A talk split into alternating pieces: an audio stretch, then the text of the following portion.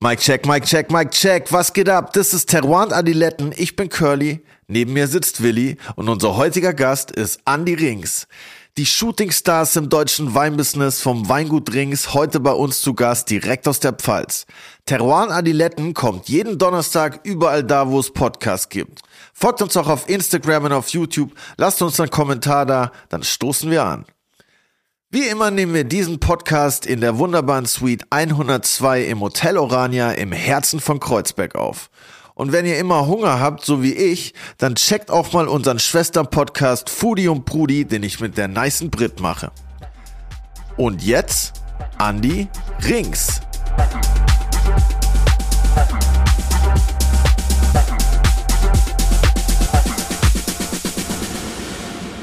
Auch ein herzliches Grüß Gott von meiner Seite.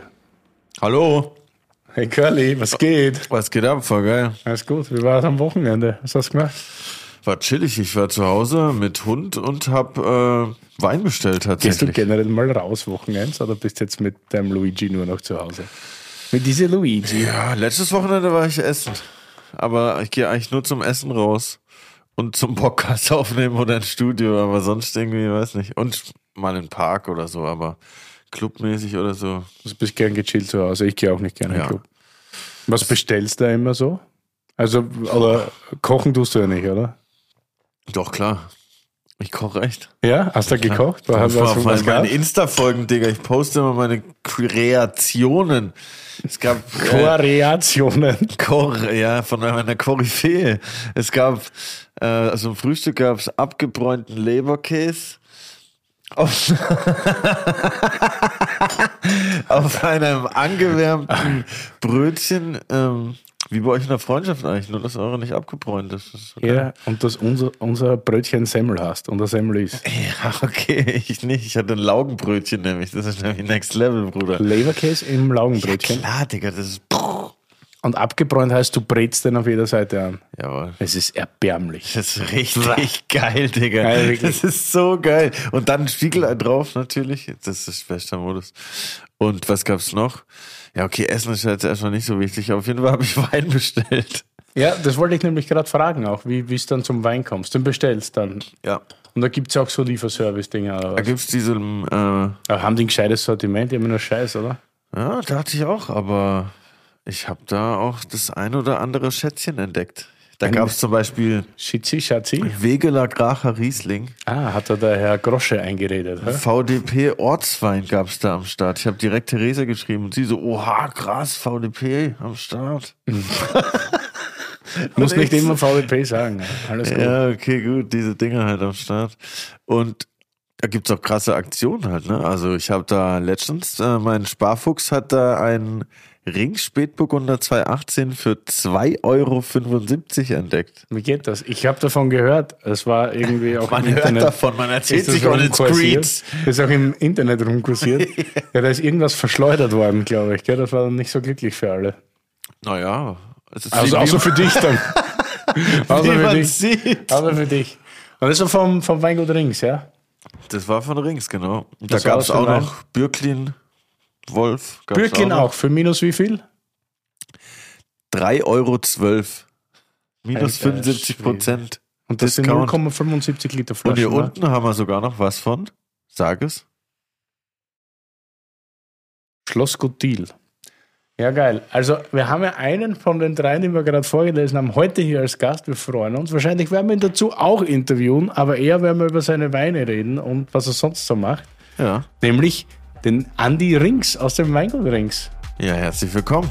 Ich freue mich. Hallöchen, Andy. Bonjour.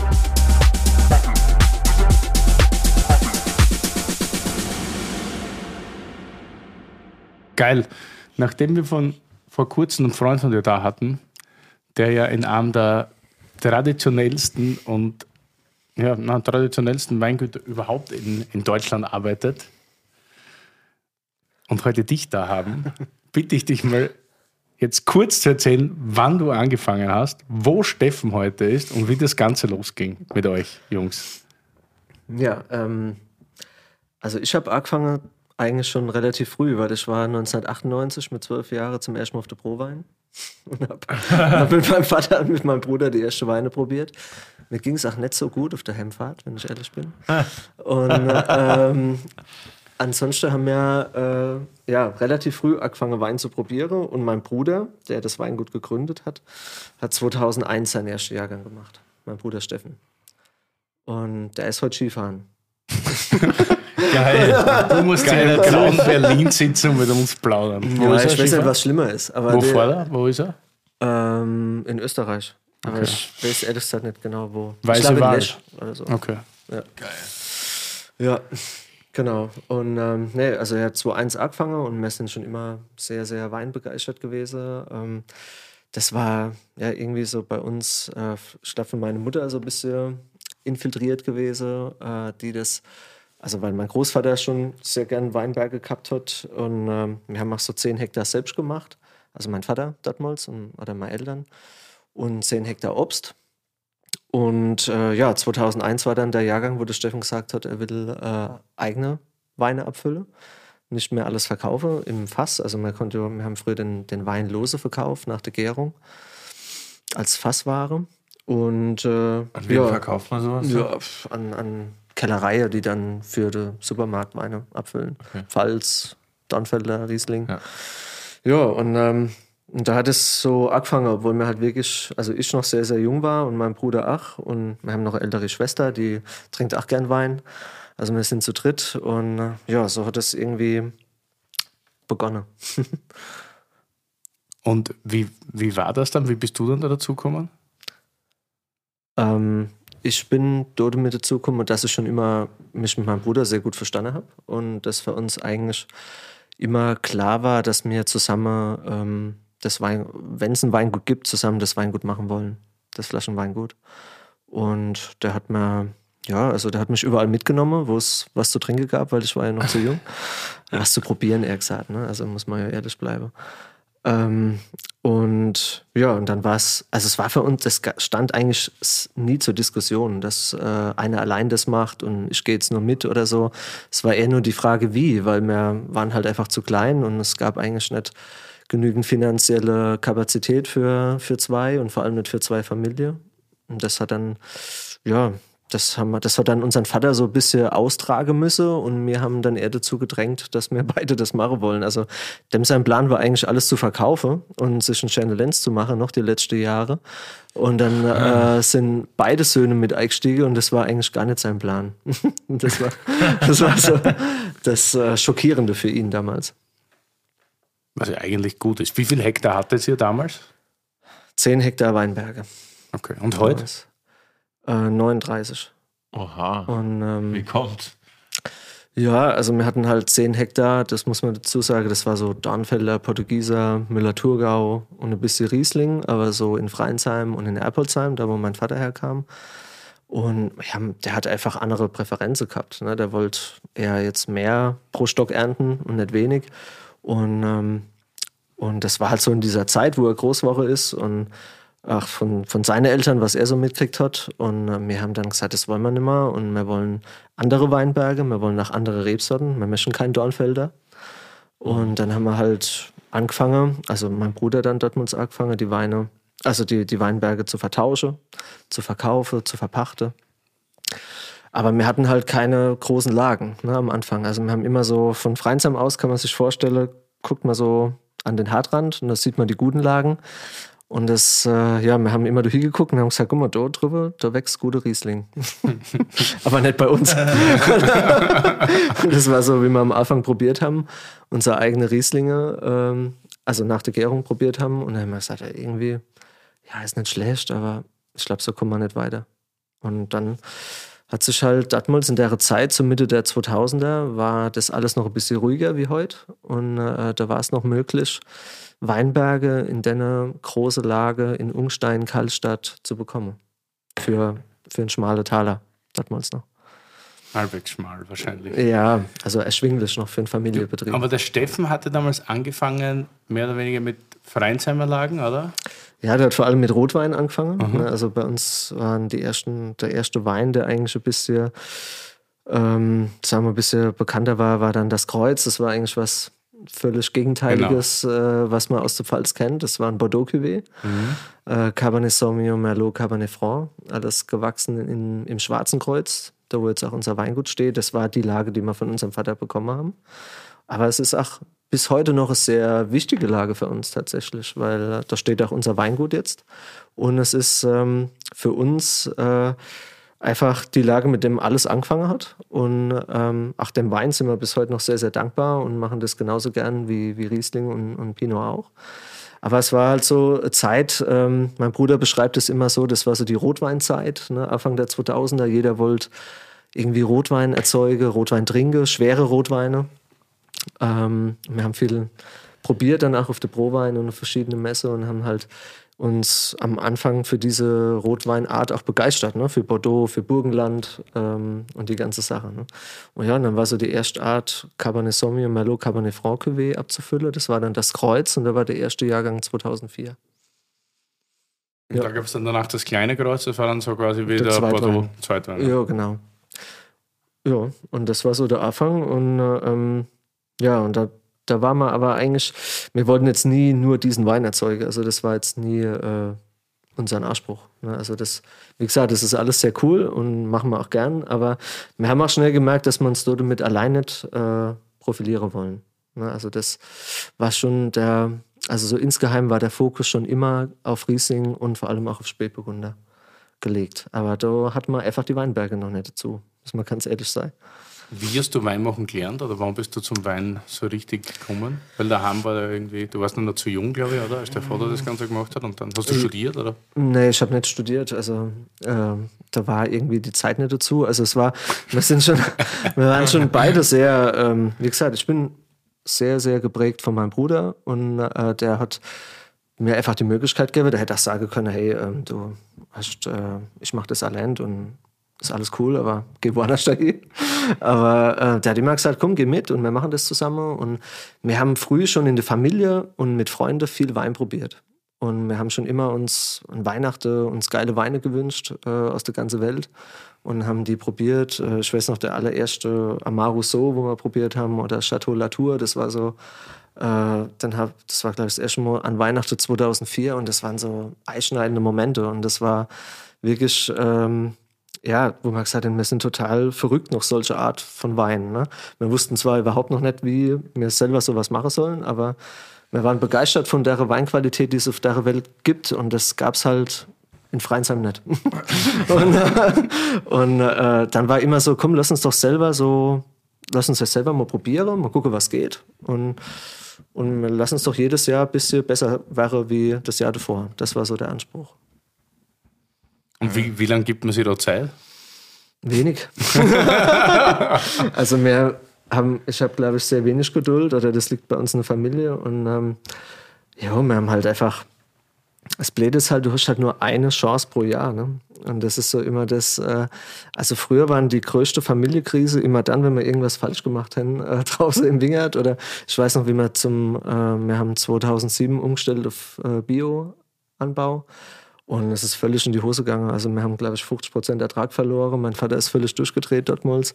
Und ähm, ja, oder was weiß ich, zu spät geerntet und so. Also das war, ja, wir haben am Anfang echt viele Fettnäpfchen mitgenommen, fast alle eigentlich. Aber weiß wie rot. Muss wahrscheinlich auch, oder? Das, das ja, das, das ist Learning by Doing halt. Ne? Also wenn man jetzt halt, ähm, wir hatten beide jetzt nicht die Zeit, viel in der Welt rumzureisen und, und Praktikas zu machen und von, von Super Winzer zu lernen. Also wir hatten echt das Learning by Drinking und Doing, quasi beides. Ähm, wir haben viele Weine probiert. Wir haben zum Glück einen sensationellen Freundeskreis und einen Bekanntenkreis, mit dem wir echt einen geilen Austausch haben. Und ähm, ich meine, wir kennen uns ja auch schon ein bisschen länger und wir haben schon viel Weine zusammen probiert, zum Glück. Und, yep.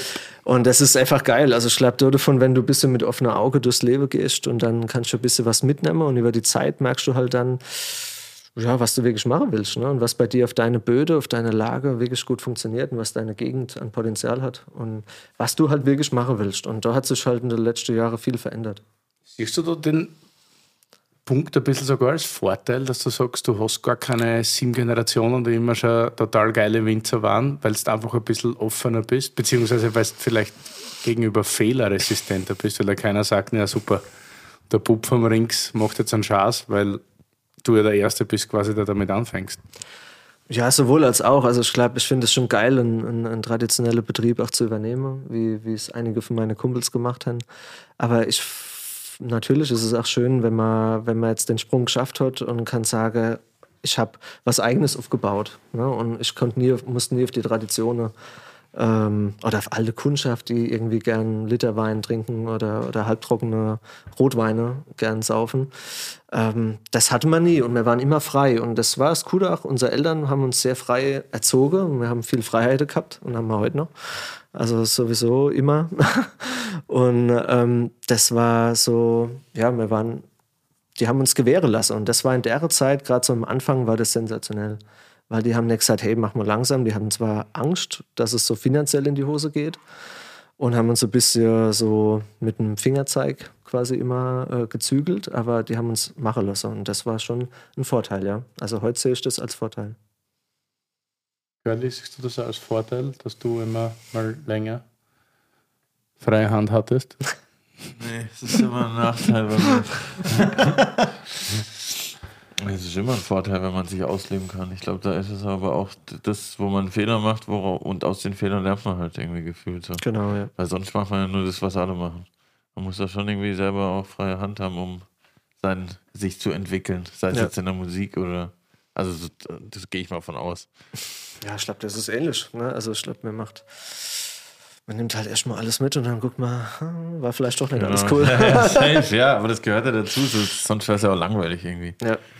Zumindest ja, sagt man das im Nachhinein dann. Ja, genau. Moment also, deswegen auch mit der Geduld. So also du hast am Anfang schon, also ich habe gar keine Geduld gehabt, ehrlich gesagt. Und das war auch so ein bisschen der Fehler, ne? weil du, du ähm, Wein ist halt eigentlich eine Sache, die, ja, du ist Geduld, also, also mangelnde Geduld genau falsch, ne? weil du machst dann zu schnelle Sache, du handelst zu schnell, ne? du gibst dem Wein keine Zeit, du bist auch selber unruhig und das übertragt sich alles irgendwann auch auf die, ja. auf die Qualität. Und ich finde, du merkst, wenn ein Winzer was unbedingt erzwingen will am Wein, das an, wie wenn einer relativ entspannt ist und, und die Weine auch mal gehen lässt. Ne? Und ja, das ist, aber wie du sagst, das ist im Nachhinein immer leichter, ne? weil, weil äh, am Anfang denkst du halt, hopp, das muss genau so und dann wird es meistens gar nicht so. Ne? Und, aber ja, zum Glück ist die Zeit vorbei, bin ich ganz ehrlich. den ersten Ringswein, den ich probiert habe, weiß ich noch, war Sauvignon Blanc. Und das war damals noch in der Fischerklause am Lütjensee, als ich da war. Das war 2012 und ich glaube, das wird der 11er Jahrgang oder so gewesen sein. Und da hat der, der Gerhard damals so, so bombastisch drüber geredet und ich dann so, ja, okay, soll wieder mal ein deutscher Sauvignon, danke. Abgehakt, so super, das Etikett ist schön. Und dann habe ich das aber immer irgendwie weiterverfolgt und dann haben wir uns kennengelernt und das ist ja dann schon schnell in eine Richtung gegangen, wo man sich gedacht hat, so wow, die Sprünge zwischen den Jahrgängen waren halt sehr, sehr groß und es gab immer irgendwie einen anderen Fokus. Einmal war es rot, dann war es wieder weiß, dann wusste man nicht genau, was machen da noch diese Bordeaux-Geschichten dabei, ist das vielleicht irgendwie eine Spielerei oder nicht. Aber es ging dann ja relativ schnell in die Richtung Lagen, wenig Frucht, viel Struktur. Und dann gab es halt plötzlich Saumagen, nicht? Und dann war irgendwie alles. Curly, Wein, das Wörterbuch. Saumagen. Der Kaltstatter Saumagen gehört zum rheinland-pfälzischen Weinbaugebiet Pfalz und hier wiederum zum Bereich Mittelhart, Deutsche Weinstraße. Er ist vom VDP als große Lage ausgezeichnet, GG. Der Boden besteht überwiegend aus Lösslehm und Kalkmergel. Angebaut wird vor allem Riesling und weniger Spätburgunder. Berühmt gemacht hat den Saumagen das Weingut Köhler-Ruprecht unter dem ehemaligen Besitzer Bernd Philippi, der zu den Urgesteinen des pfälzischen Weinbaus zählt. Darüber reden Willi und Andi später auch noch ein bisschen. Und ich bin auch dabei. Wie habt ihr das eigentlich geschafft, dass du in den ganzen Parzellen, wo ihr jetzt Wein habt, den herkriegt? Weil ich denke mir immer so als, als normaler, also normaler oder Sommelier, das ist ja alles so gefragt und wie, wie, wie geht das eigentlich? Ja, das war halt in der Zeit, in der, seit der 2000er Jahre, Mitte der 2000er Jahre war das noch ein bisschen anders. Da war Saumager schon bekannt und gut. Aber diesen Run auf Saumagen gab es noch nicht so ganz, also zumindest von der Winzerseite her. Und mein Vater war, er lebt leider nicht mehr, ähm, ein sehr, sehr begeisterter Saunagänger und hat in der Sauna äh, eine Frau getroffen, die ähm, Saumager hat. Und der hat gesagt, ach hey, mein Sohn, die sagen die ganze Zeit Franz Malage, die sind nichts für Riesling. Ähm, die wollen, die Klingt auf jeden Fall schon mal geil. Ich hatte Und, eine, äh, eine aber Frau in der Sauna getroffen, Ja. die einen Saumagen hatte. Ja, es ist schon ein bisschen abstrakt, aber ähm, es war so. Also, und dann hat er gesagt, hey, mein Sohn, die hätten gern Saumager. ähm, und dann hat er gesagt, hast du? Und dann hat er gesagt, ja, so ist das heute ist einfach. Das war 2000, geil einfach. 2005. In der Sauna checkst du die Lage. Alter. Muss mal öfter Sauna gehen. Genau. Und dann war das, der erste Jahrgang wo, war 2006, wo, wo wir dann als erstes geändert haben. Das war der erste Jahrgang dort. Und das war auch die Zeit, wo ich in der Lehre war. Riesling. Riesling, ja. Okay. Spätburgunder war drei Jahre später. 2009. Und wie viel habt ihr jetzt? Also wir haben jetzt 3, boah, was weiß mein Bruder besser, was sind glaube ich so 3,2, 3,3 Also, Hektar. zwischen drei und vier Hektar. Genau, ja. Und ein Hektar, Hektar Spätburgunder und ein bisschen über 2 Hektar Riesling. Werbung! Digi, ich hab's geschafft. Der Fastenmonat ist endlich hinter mir. Oha, krass. Welcome back. Wie war's? Naja, unterschiedlich. Mal leichter, mal härter. Meistens ein bisschen langweilig. das kann ich absolut nachvollziehen, verstehe ich. Und keine Ahnung, ob ich das so lange durchhalten würde. Mein Lieber, da habe ich die perfekte Lösung für dich. Intervallfasten. Da gibt's viele verschiedene Formen. Von sechs Stunden am Tag bis zwei Tage die Woche. Was man auf jeden Fall sagen kann, ist, dass das positiv auf die Gewichtsabnahme und die Reduktion von Körperfett auswirkt und auch auf den Stoffwechsel. Und noch ein paar Sachen. Und weißt du, was ich dir dazu empfehlen kann? Was denn? Natürlich AG1. Aha. Du weißt, das nehme ich ja schon seit über zwei Jahren, aber auch für spezielle Fastenkuren ist es perfekt. Mit seinem niedrigen Zuckergehalt und der hohen Mikronährstoffkonzentration. Einfach ein idealer Begleiter fürs Intervallfasten.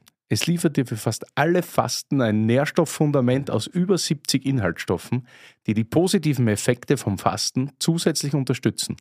Es hilft deinen Energiestoffwechsel und gesundes Altern von den Knochen und deinem Nervensystem. Das ist natürlich nice. Voll nice. Und dabei ist es more in one. Du musst nicht zehn unterschiedliche Vitaminpillen dir einwerfen. AG1 ist ein Produkt mit mehr als 70 Zutaten aus natürlichen Lebensmitteln, das viele andere ersetzt. Eine tägliche Portion AG1 liefert ein Nährstofffundament aus fünf verschiedenen Produkten. Es macht somit viele Multivitamin- und Mineralienpräparate, Bakterienkulturen, andere Greens-Mischungen und Pilzkomplexe überflüssig. Jeden Morgen ein Scoop AG1 in kaltes Wasser, schütteln, trinken und du musst dir nie mehr Gedanken über dein Nährstofffundament machen. Genau so ein Nährstofffundament brauche ich. Und Gedanken will ich mir auch nicht machen. Nee, Gedanken will sich eh keiner machen. Safe. Und wie komme ich an das geile Zeug ran? Im Abo wird die AG1 ganz entspannt monatlich frei Haus geliefert. Ganz ohne Vertragslaufzeit. Pausieren und kündigen ist jederzeit möglich. Und im Moment gibt es ein besonderes Angebot, mein Lieber. Auf drinkag1.com slash adiletten erhältst du bei Abschluss eines monatlichen Abos einen kostenlosen Jahresvorrat Vitamin D3 und K2 und fünf praktische AG1 Travel Packs für unterwegs im Wert von 41 Euro gratis dazu. Oha, nice. 41 wie die Nummer von Dirk Nowitzki. Wer? Egal, auf jeden Fall alles nur hier bei drinkag1.com slash adiletten. Werbung Ende. Ja, da sind wir sehr froh und dankbar drum, ne? weil es ist wirklich jetzt äh, wahnsinnig schwierig, äh, da noch Weinberge zu bekommen. Und wir haben in, in beide Teile, es gibt ja einen Südteil und einen Südostteil.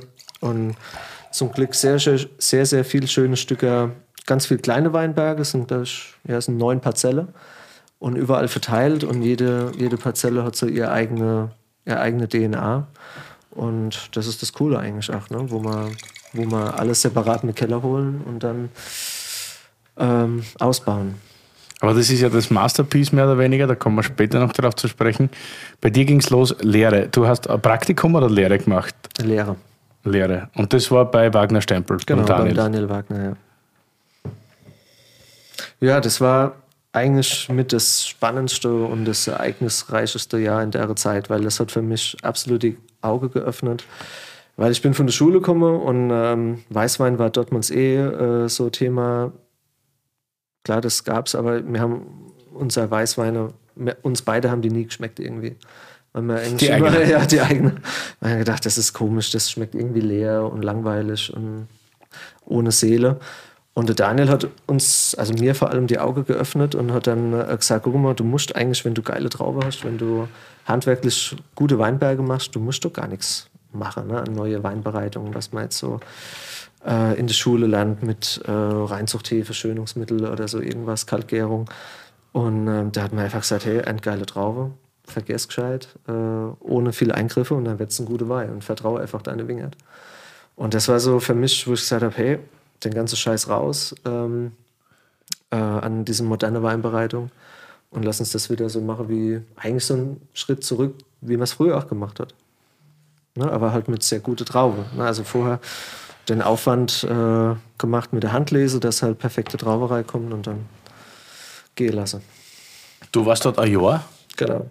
und in dem Jahr in 12, nee, Nee, 2,6. 2006. 2,6. Aber ähm, ja, das war das ist jetzt äh, Empfehlung auch vom. Ich habe mit dem Daniel gerade letzte Woche probiert, die, die, äh, die neue, den neue Jahrgang.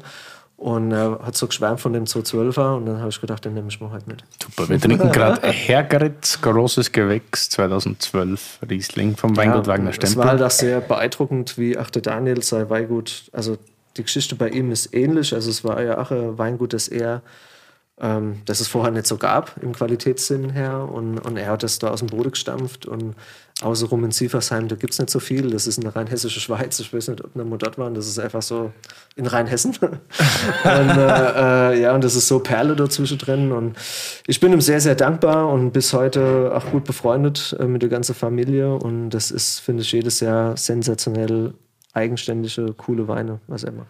Es ist super rauchig. Ja, Hat schon so eine, eine reife Frucht, aber ist trotzdem wahnsinnig frisch. ja, genau. Immer viel, also viel reifer, aber immer viel Druck und Frische. Und das hat mich auch fasziniert, immer an der Art, was er gemacht hat. Ich kenne die Weine, ich habe die selten reif probiert. Also ich glaube, das ist halt einer der wenigen Reifen. Ich hatte die immer jung und die waren immer fast untrinkbar, weil die so. Also nicht Krasse weiß, Säurestruktur auch immer. Genau, richtig, ja. Also so ganz krass kompakt, viel Säure, immer viel, also, so, also Gerbstoff. Ja. Ja, und selbst so ein Jahrgang wie 2006, also das war jetzt auch ein Jahr, wo ich dort war, das war wirklich so die Feuertaufe, weil das war kein einfaches Jahr in Deutschland, von der Gesundheit her. Und ähm, die Weine sind grandios, wenn du jetzt probierst. Das ist einfach, das spricht einfach für sein Terroir und für sein Schaffen, ne, was er gemacht hat. Und wie gesagt, ich bin ihm endlos dankbar für diese Zeit, weil das war echt cool. Ich habe viel dort gelernt und, äh, und da erzähle ich heute noch davon. Ist echt lecker. Ja, kann man trinken, ja. Und wie war das dann, wenn du heimgekommen bist und hast du Steffen, Steffen gesagt, jetzt machen wir alles neu? Jetzt, Also es war also was geil war, was wirklich einschneidend war, wir haben beim Daniel die, ähm, die Jungweine verkostet, so ja, Anfang Februar und da standen da 40 Einzelpartien, ne, jeden Tank haben wir da probiert, 40 Rieslinge und wir haben das probiert und wir fanden eigentlich, du warst so, du warst völlig überwältigt ne, vor der Fülle von Riesling, die ja noch gut schmecken. Und äh, dann haben wir das zu Hause bei uns daheim auch gemacht und wir hatten vier Tanks auf dem Tisch stehen, also vier Flaschen. Und dann haben wir gesagt, haben uns beide angeguckt und gesagt, okay, so, so wird das nichts. Also so, so funktioniert das nichts, also mit Riesling.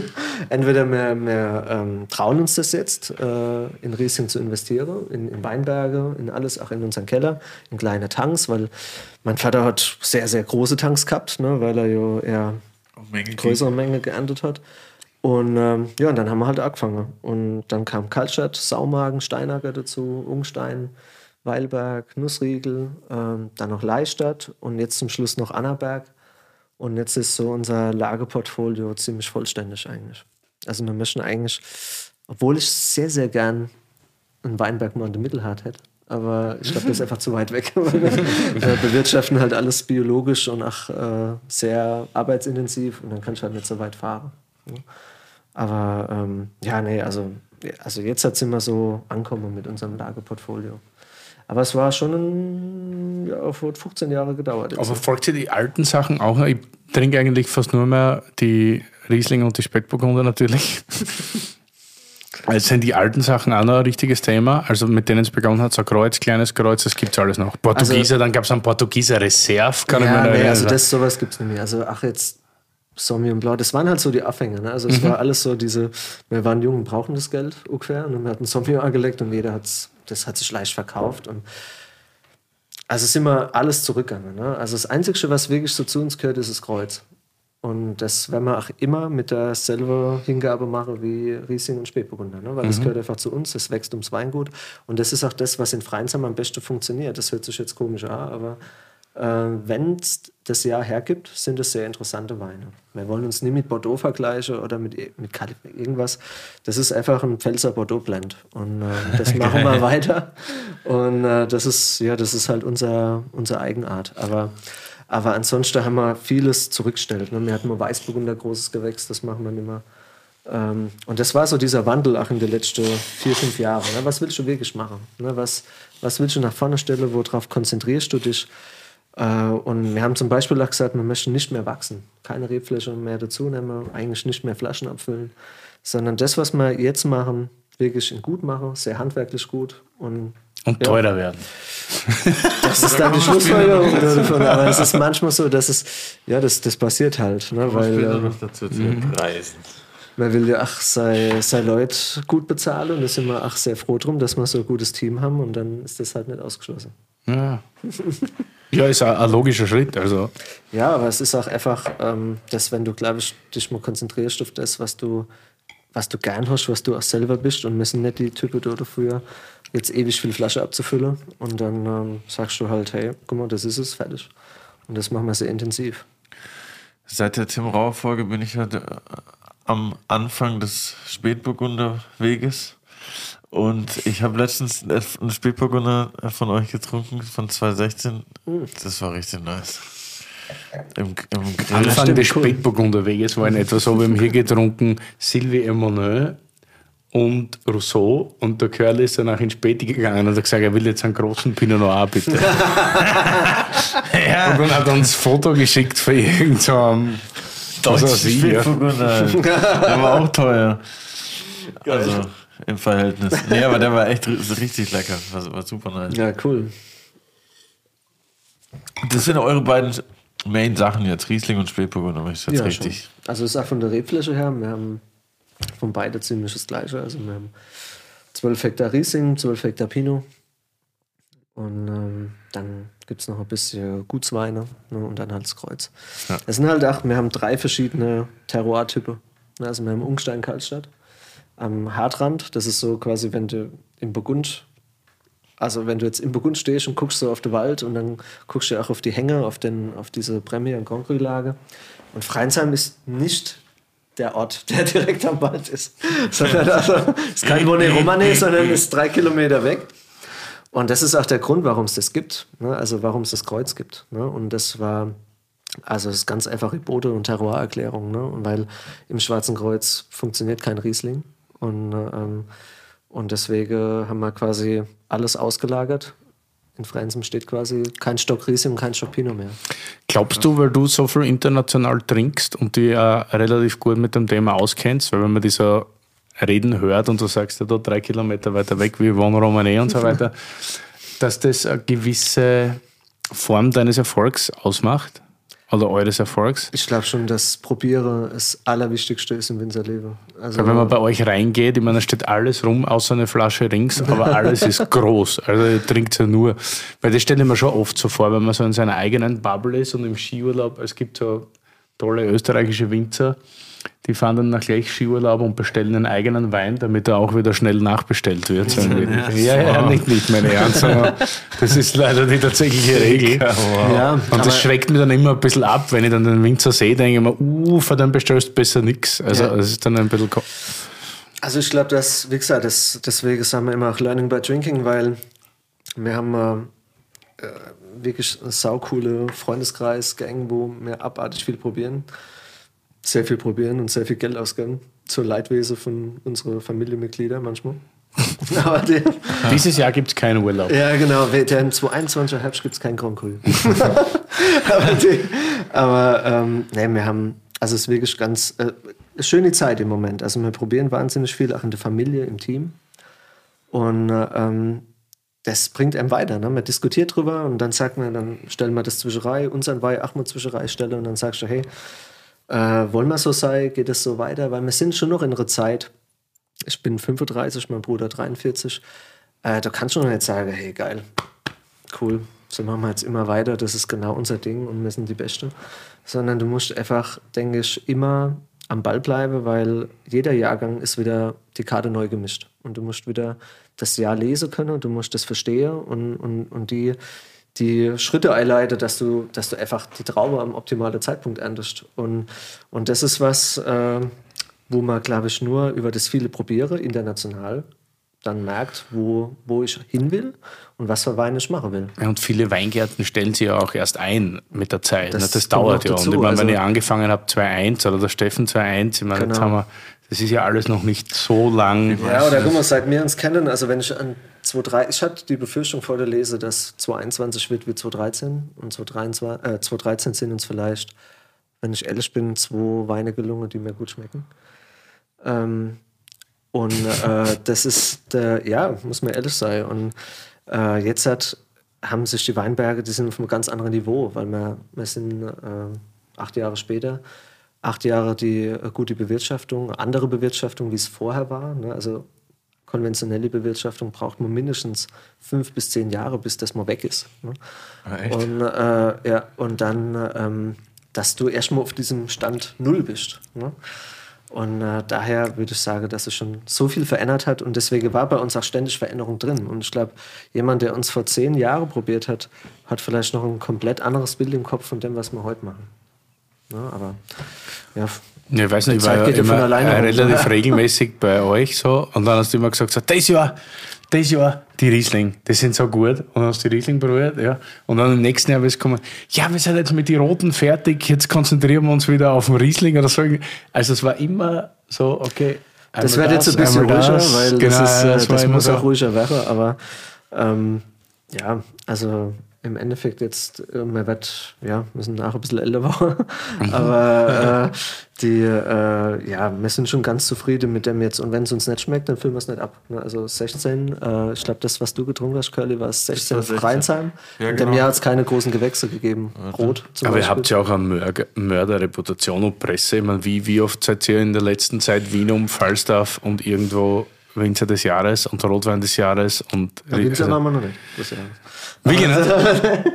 nee? Nee, nee, noch nicht. Aber Ah, immer die Weine, oder was? Die dann Ja, extra gekürt nee, wurden. alles, Aber das war irgendwie jedes. Jahr. Okay, ja. Wir sind, nee, aber wir sind sehr, sehr froh darüber und ich hätte mir das auch früher nicht, nicht erträumen lassen. Also das war echt schade, dass mein Vater nicht mehr da ist, weil das hätte er äh, noch gern miterlebt, glaube ich. Der, hat, der war schon sehr happy, wie man noch durchs neue Weingut gefahren haben. Aber es war halt schon eine aufregende Zeit und äh, heute ist alles ein bisschen cool und einfach darüber zu retten, aber es war am Anfang schon krass halt, ne? weil, weil man viel durchgemacht hat. Ne?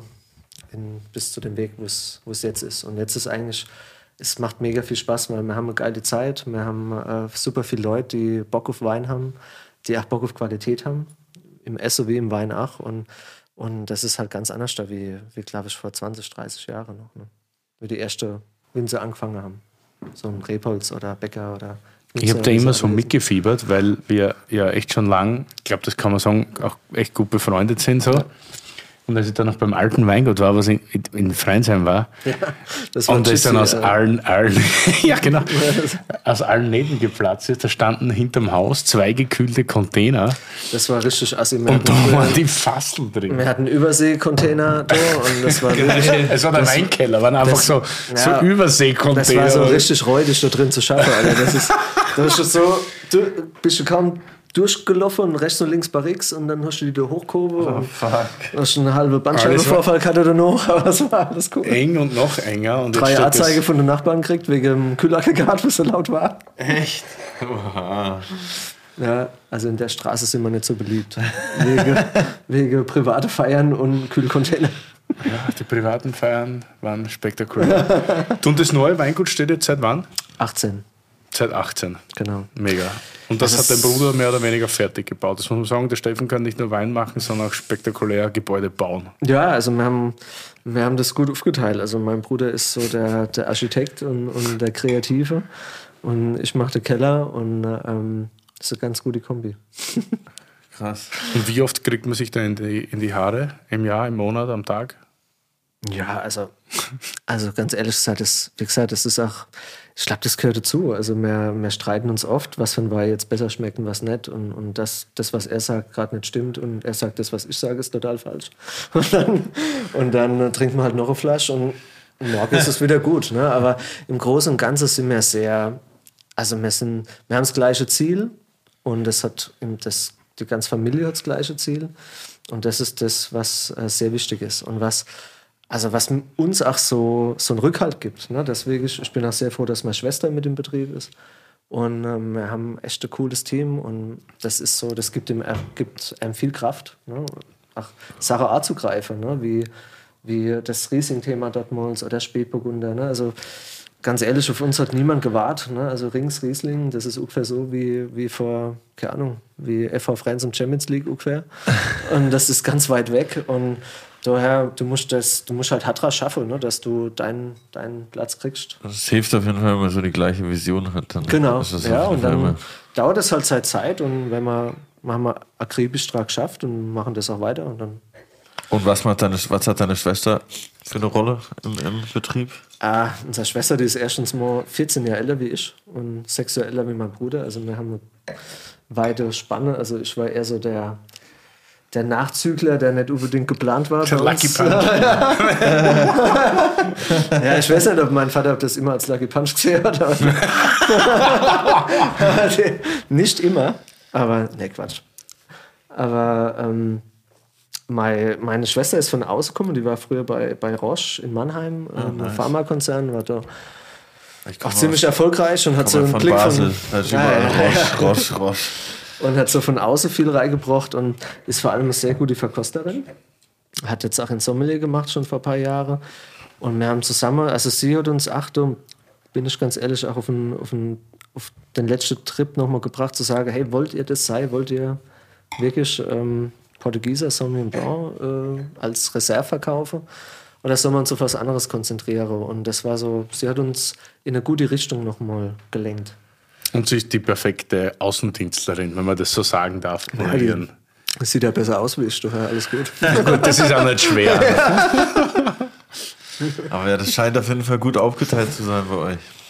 Die Ja. verschiedenen Bereiche. Ja, passt schon. Also, So, in Glas, jetzt Saumagen 2020. genau. Ich habe lange überlegt, was ich mitbringe, aber Saumale, das ist einfach, ja, das, was, ähm, ja, das ist meine Lieblingslage und das ist, äh, ja, irgendwie seit wir den haben, 2006, also wir haben, wie gesagt, als Jugendliche und Kinder schon immer auf diese Lage geguckt und der Bernd Philippi, der hatte schon große Weine aus der Lage gemacht, da waren wir noch Ich wollte gerade sagen, ja, also immer wenn man ja? Saumagen eigentlich hört, denkt Ja, das man ist eigentlich der Köhler Ruprecht große- und Bernd Philippi. Genau, das ist eigentlich der, die Lage bekannt gemacht hat. Und äh, für mich hat die Lage wahnsinniges Potenzial. Also das ist äh, schon mega spannend äh, dort. Und ich bin wirklich sehr, sehr dankbar, dass wir dort einige Parzelle haben. Und ja, 20 war ein Jahr, was diese Lage sehr, sehr gut interpretieren kann, weil es war trockenes Jahr, warm, aber die Lage hat auch von Natur aus immer gutes Wasserhaltevermögen. Und ähm, ja, das, das ist auch, was den Wein, glaube ich, so auszeichnet. Ne? Diese Kalkmineralität, aber auch diese Frische äh, durch dieses besondere Kleinklima und durch den besonderen Boden. Also ist jetzt Kalk natürlich. Ja, also es ist ein Kalkfels, es ist ein Muschelkalkfels, der da vom Zellertal runterzieht äh, und in Bad Dürkheim endet. Und im Saumage oder in Kaltstadt ist dieses, diese Kombination aus Hartrand, also Waldlage, Wasserversorgung, Kalk, ähm, vielleicht eine der günstigsten in der Pfalz, was Kalk angeht. Ne? Mit dem Edikt noch in, in Königsbach. Aber es ist schon eine sehr, sehr prägnante Kalklage. Werbung. Willi, jetzt musst du sehr stark sein. Wieso? Wo sie ist? Naja, du hast doch so abgehatet über den Autohändler, der euch den neuen Bulli noch nicht geliefert hat, weswegen Lou für eine Woche irgendwo in der Pampa warten musste. Erinnere mich nicht daran. Doch, Alter. weil ich dir jetzt auch mal was beibringen kann. Kennst du See You Camper? Nee, nie gehört. Was ist das? Das ist vor allem erstmal richtig nice. Bei See Camper kannst du online Wohnmobile in über 20 Ländern buchen. Mit paar Klicks kannst du das Ding konfigurieren und Add-ons dazu buchen. Das Ganze mit einer riesigen Auswahl, über 150 Vermieter weltweit. Vom kleinen Truckcamper bis zu riesigen Luxus-Motorhomes. Alter, echt? Wie jetzt? Und ich habe mir extra einen Bulli gekauft? Ja, da frage ich mich auch, wieso du das gemacht hast. Hättest du mich mal vorher gefragt. Aber du kannst You Camper trotzdem nutzen. Du kannst nämlich auch einfach was mieten für einen Urlaub oder eine Tour in nicen Weinländern wie Frankreich, Italien, Spanien, in den USA, Australien oder Kanada. Na gut, das ist nicht so ein Weinland, glaube ich, aber you get the point. Alter, das klingt Mörder. Safe. Wollen wir nicht mal eine Tour machen durch Piemont oder Burgund oder so? Und dann schön oben auf dem Morachet pennen? Eigentlich habe ich immer Bock, aber hast du überhaupt schon wieder den Führerschein? Nein, noch nicht. Aber bekomme ich bald. Ist jetzt schon sowas von verjährt alles und wenn ich ihn hab, geht's los. Klingt nice, Digi. Und wie funktioniert das Ganze? Einfach auf www.cu-camper.com gehen und wir wären ja nicht wir, wenn wir nicht ein fancy Goodie für euch hätten. Mit dem Gutscheincode CU-TA24 spart ihr bei allen Buchungen ab 1500 Euro 50 Euro ein. Das Ganze ist einlösbar bis zum 31.12.2024. Das war viel Info. Sag nochmal, komm. Auf www.cu-camper.com Gutscheincode CU-TA24 eingeben und ihr spart 50 Euro bei allen Buchungen ab 1500 Euro. Das Ganze geht bis Ende diesen Jahres, also bis 31.12.2024. Alle Infos wie immer in den Shownotes. Und natürlich erst parken, dann Wein trinken. Ich scroll schon, ey. Da sind echt ein paar richtig geile Dinge dabei. Werbung Ende! Wie schmeckt Saumagen eigentlich? Ich habe das vor kurzem diskutiert beim großen, beim Sommelier Summit in Neustadt. Gab's so ein- Und das war immer die Frage, weil, ich meine, Bernd, Philippi hat die Lage natürlich groß gemacht, aber das hat immer geschmeckt nach Bernd Philippi, beziehungsweise nach Köhler Ruprecht. Gut, also und ich weiß nicht, ob, ich meine, das ist natürlich immer irgendwie der Du, Eindruck, genau. der, der letzte, das gehört immer dazu, der Eingriff, der menschliche. Aber trotzdem, jetzt, dass du sagst, du trinkst eine relativ reine Version an Saumagen. Das ist eigentlich ach, genau unsere Idee, wie wir Wein machen wollen. Also wir wollen eigentlich natürlich auf unsere Art äh, wenig Einfluss haben. Also wir vergären spontan, wir lassen die Weine lang liegen auf der Hefe, sind alle durchgegoren. Ähm, also der Wein hat jetzt 0,5 Gramm Restsüße. Ähm, und äh, wir wollen schon diese volle Reife reinholen, aber nie eine Überreife. Und ähm, ich glaube, das ist also ein bisschen das, was vielleicht anders ist zu dem wie vor 20, 25 Jahren. Und weil wir nicht nach Öchsle lesen, wir lesen nach, nach Fruchtreife. Ne? Wir probieren die Traube und sagen, hey, jetzt schmecken sie geil, jetzt holen wir sie. Ja. Und für mich schmeckt Saumage immer, hat immer Kraft, immer Wärme auch. Es ist keine kühle Lage. Aber es hat immer diesen nötigen Druck und Frische, dass es nie ein ausladender Wein wird. Ne? Kein breiter, langweiliger Wein. Und das ist, so, das ist auch das, was für mich die Lage auszeichnet. Und vielleicht ist es deswegen auch geeignet für rote Traube. Mir geht mein Mund nicht mehr auf. Ja, Es hat so einen Zug und Säure und hat die ganze Zeit nur so. Super geil, ist perfekte Beschreibung jetzt. Ich bin verschluckt. Er hat auch nur 12 Volumensprozent, gell? 12,5. ja. Also es war ganz geil. Also in 2020 war, war ja ein super warmes Jahr. Aber wir haben die Rieslinge so, ich hatte es jetzt wieder so ein bisschen Nerd-Junkie-mäßig bei 93, 94 Öchse gelesen. Das war zufällig. Und ähm, da war der, der, der, der Zuckergehalt noch nicht so hoch, aber die, die Fruchtreife war schon sehr geil. Und deswegen ist der Alkoholgehalt auch nicht so hoch. Aber trotzdem viel Power. Großartig. Aber bei weitem noch nicht, also muss ich echt sagen, das ist jetzt einer der wenigen Rieslinge. Ich bin nochmal einer, der gern Weine jung trinkt und die. Ja, aber da würde ich mir jetzt wirklich schwer. äh, ist- Also da würde ich mir jetzt wirklich schwer. verkraftet. Also das Halleluja. Curly ist raus. ist raus. Braucht was anderes. Ja, was der trinkt lieber Kabinett. Das ist halt staubtrocken. Ja, aber das darf wow. auch jetzt am Anfang ein bisschen. Also, ich, wie gesagt, ich hätte ich hab mir echt gedacht, ob ich einen Arztwein also. mitnehme, aber ähm, so ein, ein, Grand Cru äh, her, großes Gewächs, soll schon jetzt seine Qualität zeigen. Also, das soll nicht total verschlossen sein, aber er darf jetzt bewusst auch noch nicht auf dem, auf dem Maximum sein. Und ähm, daher, wir lieben das auch ein bisschen ähnlich wie beim bekannten Wachenheimer Betrieb. Ähm, dass das ein bisschen, ja, ein bisschen verschlossener, reduktiver, in sich ruhend ist und erst später sich zeigt. Habt ihr oft Probleme mit der, wie sagt man in Deutschland, Prüfung? Ja, genau, AP-Nummer. Ja. Ja. Weil ich meine, in der Nase ist der halt schon fast noch ein bisschen so. Ja, ja, also es ist, also mir, mir, mir wenn man den jetzt bei der Goldene Kammerpreismünze dürfte, wäre schwer. Also ich glaube, Bronzen würde eine Anne kriegen von der Punktzahl bei der AP. Er hat es gerade so gepackt. also es ist gerade so ein Qualitätswein. Okay. Ja.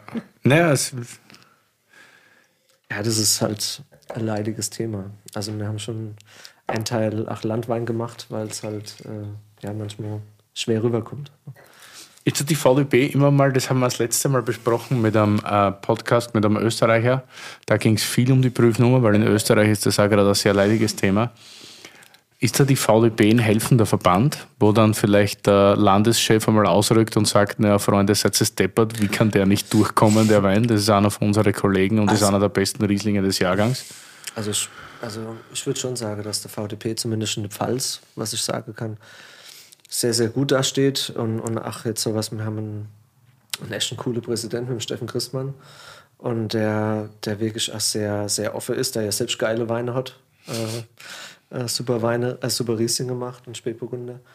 Und ähm, ich glaube, dass das alles offener wird in Zukunft. Dass wir im Moment am, im Stadium sind, wo jetzt vielleicht dann irgendwann, ach, sowas nochmal überdacht wird, dass auch, äh, ich meine, er hat ja die Prüfnummer bekommen. Ne? Das wäre mhm. wär vielleicht vor, vor 10 oder 15 Jahren auch schwieriger gewesen. Aber ich würde schon sagen, dass sich das alles ein bisschen zum, zum Offeneren hin, hin entwickelt und auch, dass der VDP da einen guten Job macht. Was habe ich für einen Skandal verpasst? Bist du wieder da, Curly? Alles gut? Da. Ich habe mich ausgehustet. Ja, ja. Nimm noch einen Schluck.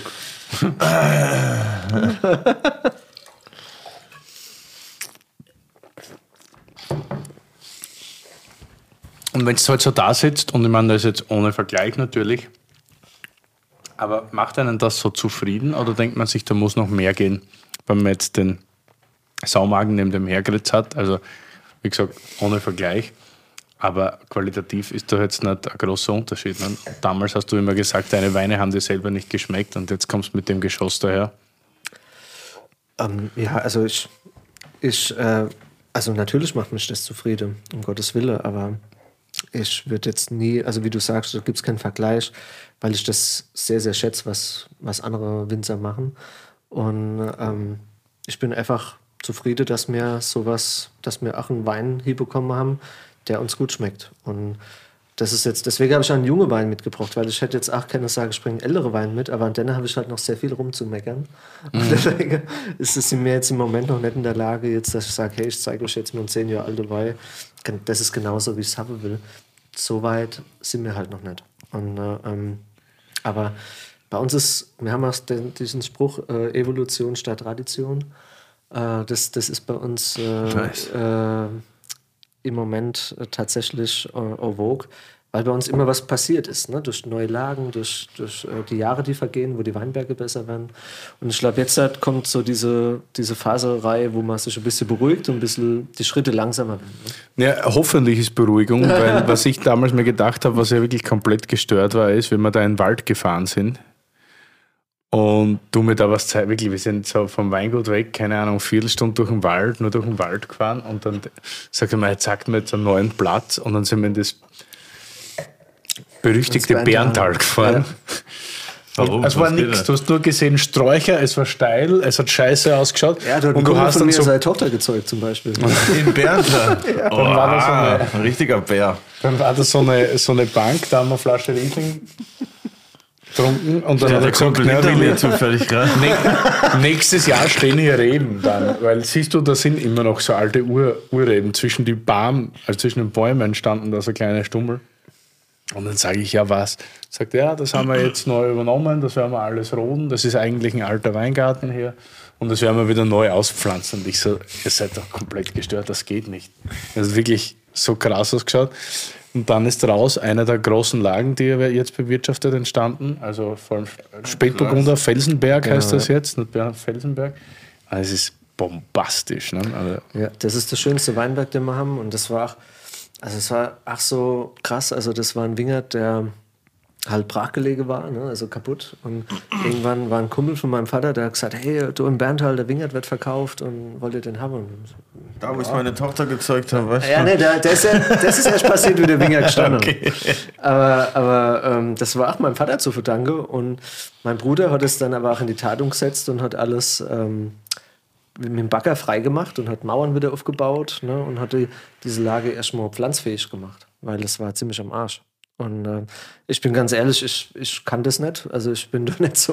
äh, ich, ähm, ich, also da bin ich echt sehr, sehr froh. Deswegen ist äh, das, das Team, wo wir haben, sehr gut. Weil der Steffen, äh, das sehr begabt ist und hat das wirklich in zwei Wochen äh, alles frei gemacht und wir konnten dort einwandfrei Pinots pflanzen und heute ist es eine große Gewächslage. Also es war dann wie groß ist die Lage? 0,75 Hektar. Ja, nicht so groß. Ne? Ah, nee. Aber die macht so viel Arbeit wie 5 Hektar im Flachen. also wirklich mit Terrasse dabei, wo wir alles von Hand machen und ach so angelegt haben wie die Winger den Burgund. Und äh, ähm, ist schon sehr speziell, ganz eigenes Kleinklima. Ist nicht so einfach dort, ne? Erträge zu sichern alleine mal, weil da gibt es viele Wildtiere, die auch mal, wir haben 2017 den ganzen Ertrag verloren durch Wildfraß. Ähm, dann war Frost, also wir haben echt dort, ähm, müssen wir immer kämpfen, dass wir die Traube behalten. Aber wenn es Traube gibt, dann wird es gut. Aber es gibt schon relativ regelmäßig dann. Wann war der erste Jahrgang? 13. Ähm, aber 16 gab es kein, kein, keine Abfüllung und 17 auch nicht. Und 19 zum Beispiel waren es nur zwei Fässer von äh, 7500 Quadratmeter.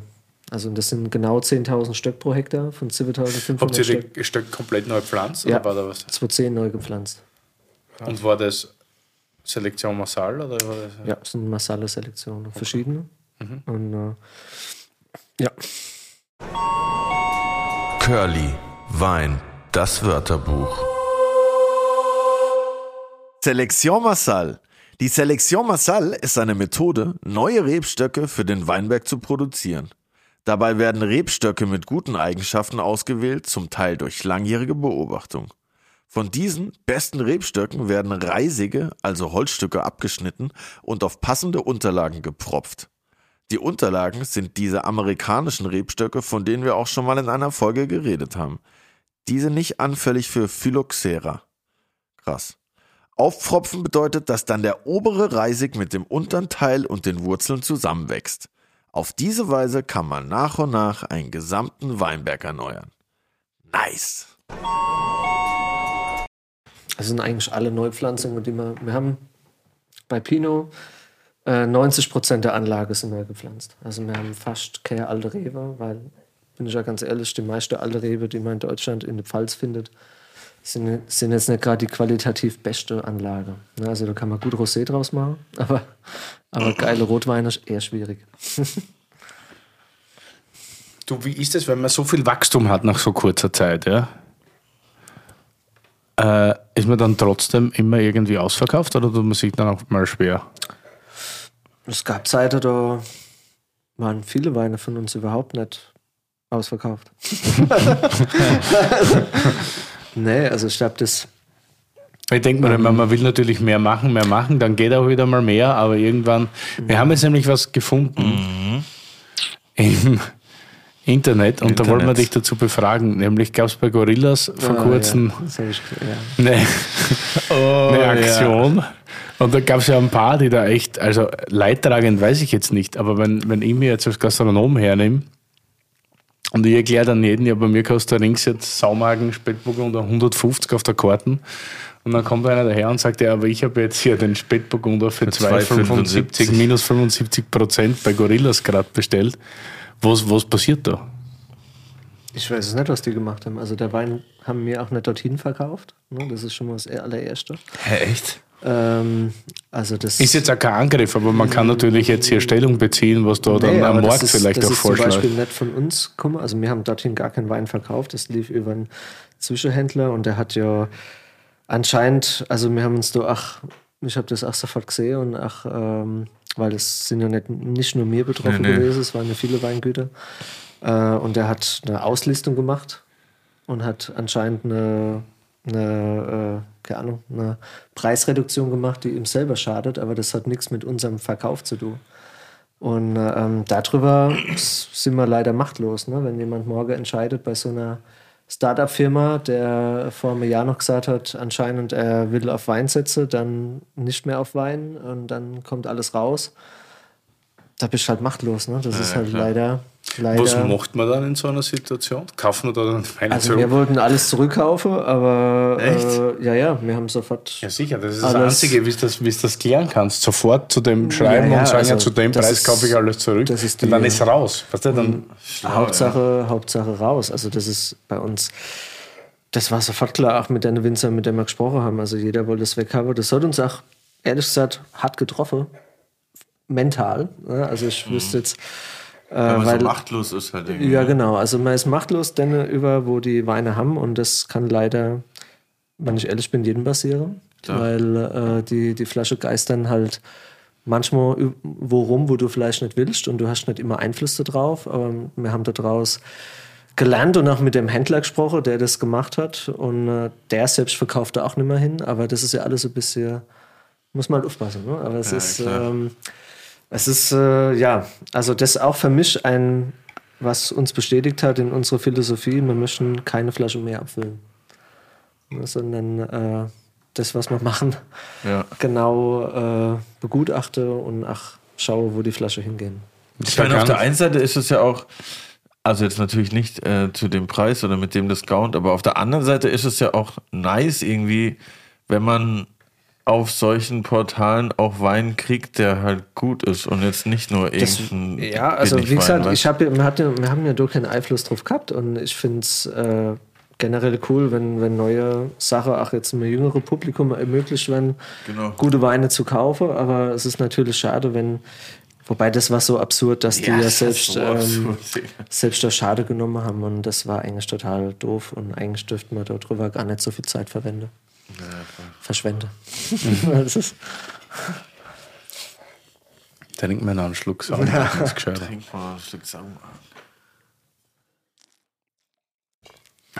Hast du so